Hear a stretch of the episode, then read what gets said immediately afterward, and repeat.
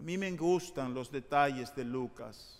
Definitivamente, cuando miramos a los cuatro evangelistas, Lucas es un evangelista muy articulado.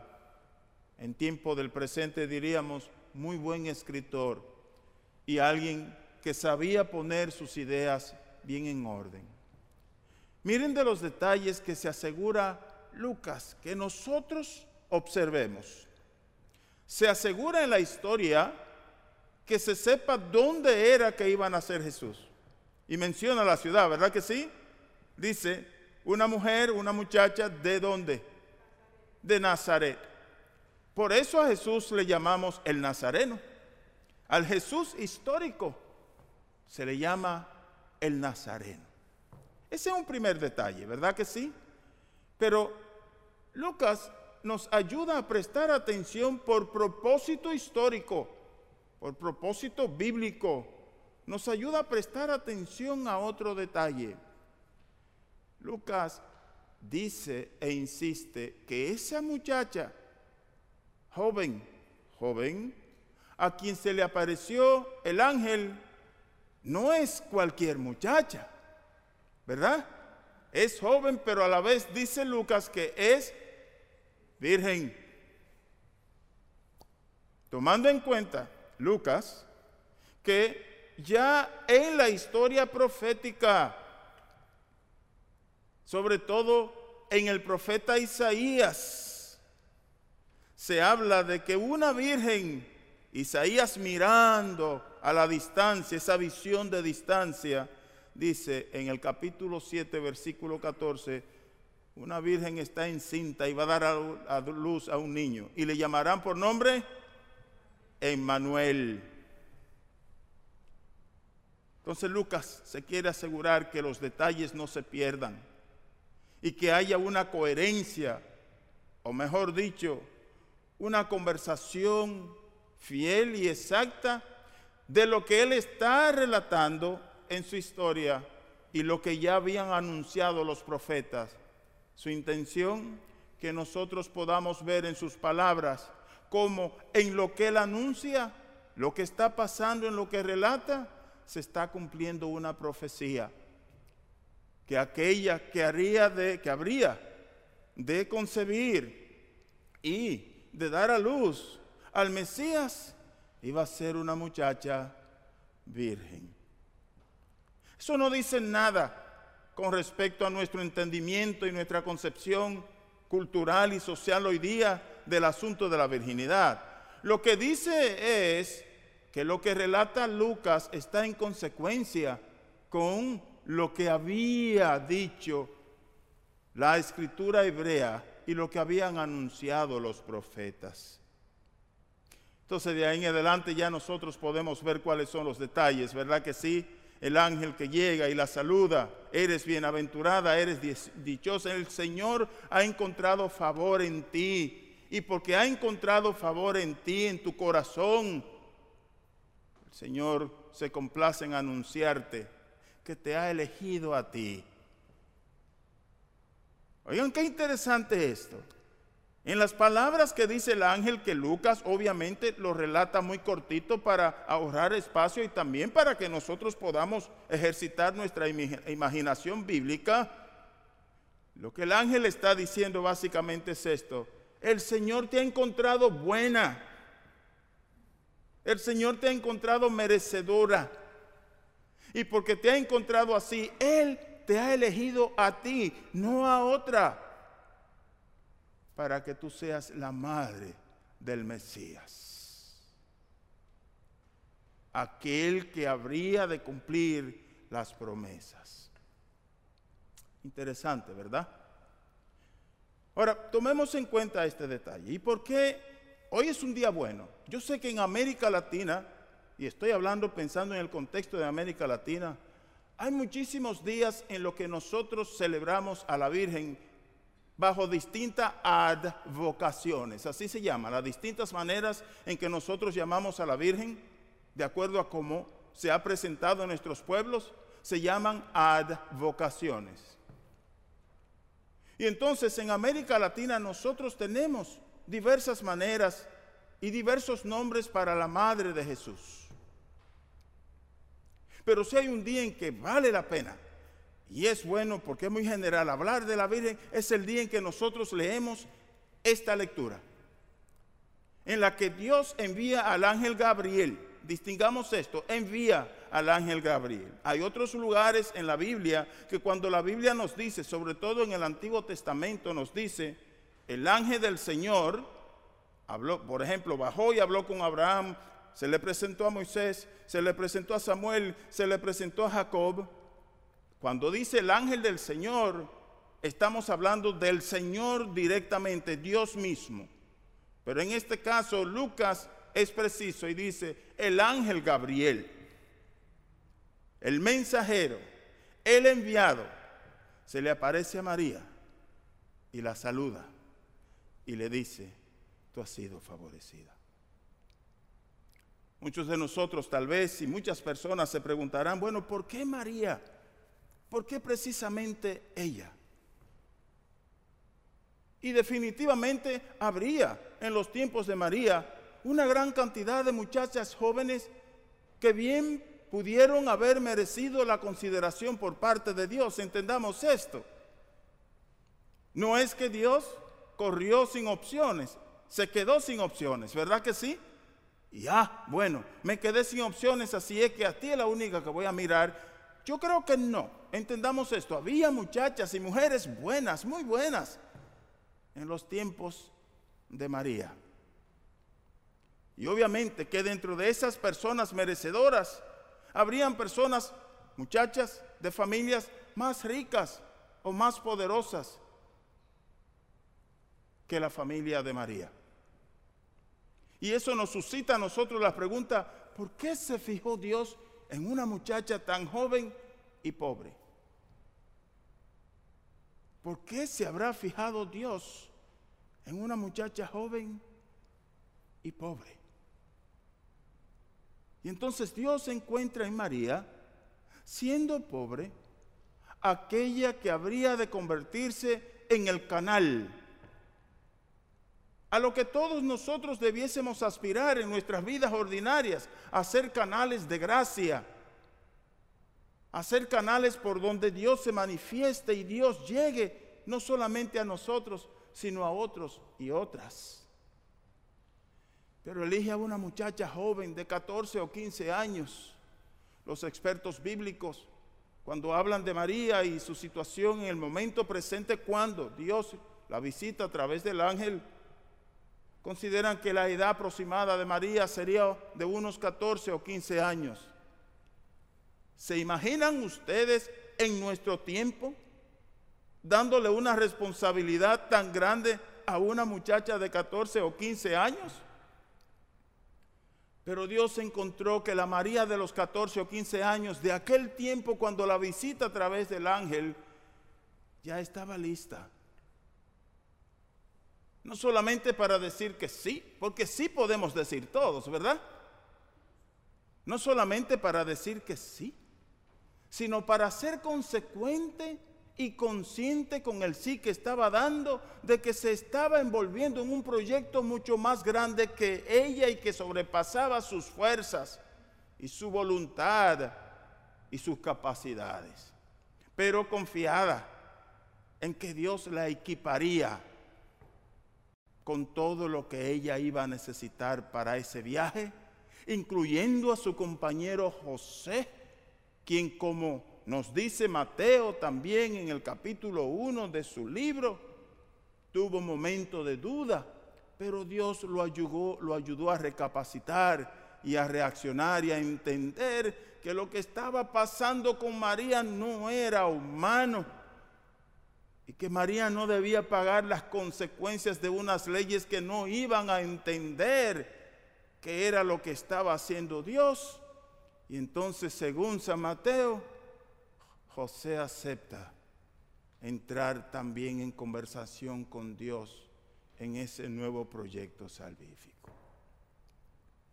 ¿Ven?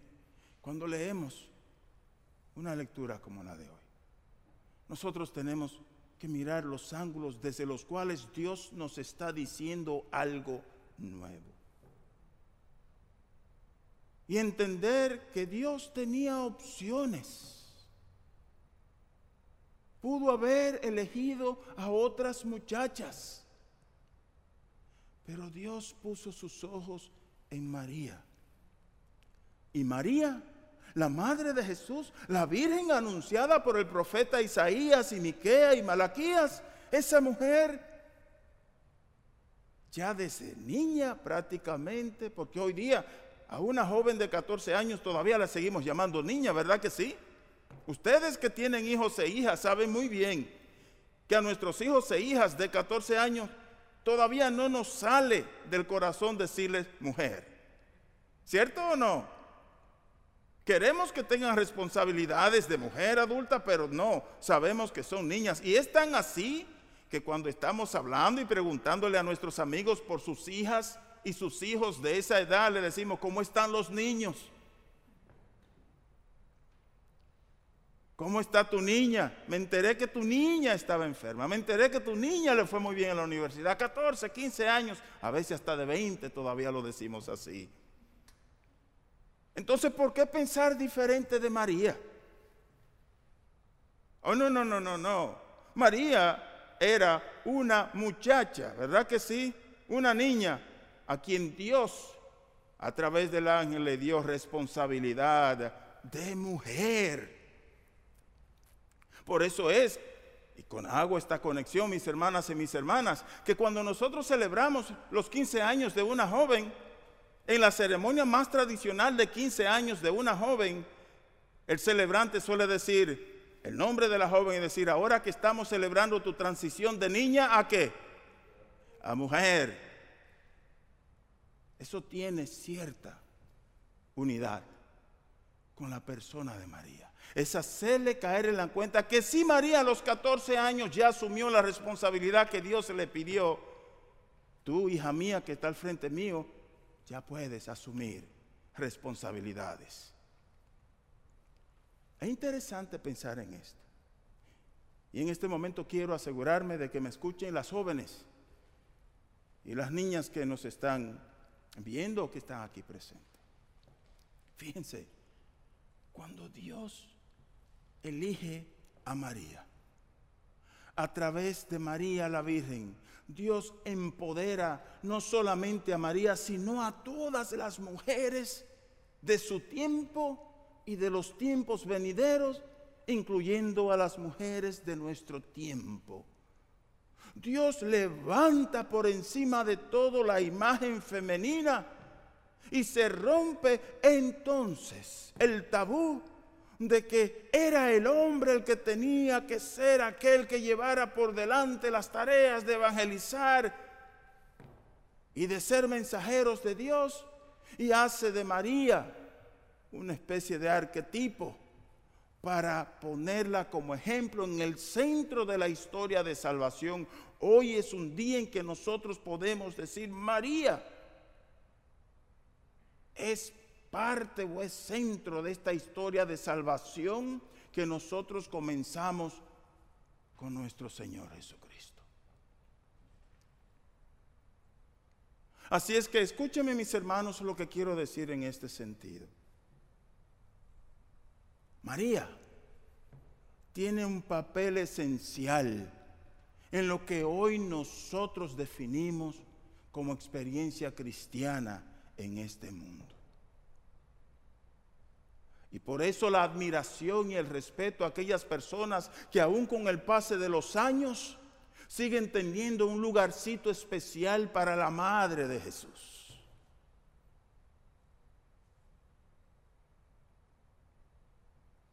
Siguen teniendo un espacio especial para la Madre de Jesús. Y sin importar cómo le llamemos, en nuestros países a esa madre de Jesús. Nosotros sabemos que cuando a ese nombre de esa virgen que celebramos, le celebramos o mencionamos su nombre, estamos pensando en la madre de Jesús. En esa a quien Jesús levantó y Dios levantó y la empoderó para ser una especie de bandera para la humanidad entera un estandarte donde podamos recordarnos nosotros del Dios de maravilla para quien nada es imposible. Lo hizo Jesús con su prima Isabel y por eso Lucas comienza hoy diciendo seis meses después, se refiere a la visita del ángel a Zacarías, el esposo de Isabel, y por eso la elección de María. ¿Qué podemos nosotros pensar hoy? ¿Cómo podemos nosotros, al final del día, articular un pensamiento positivo alrededor de la Madre de Jesús? ¿De qué manera nosotros vemos en ella a alguien a quien podemos emular o podemos imitar?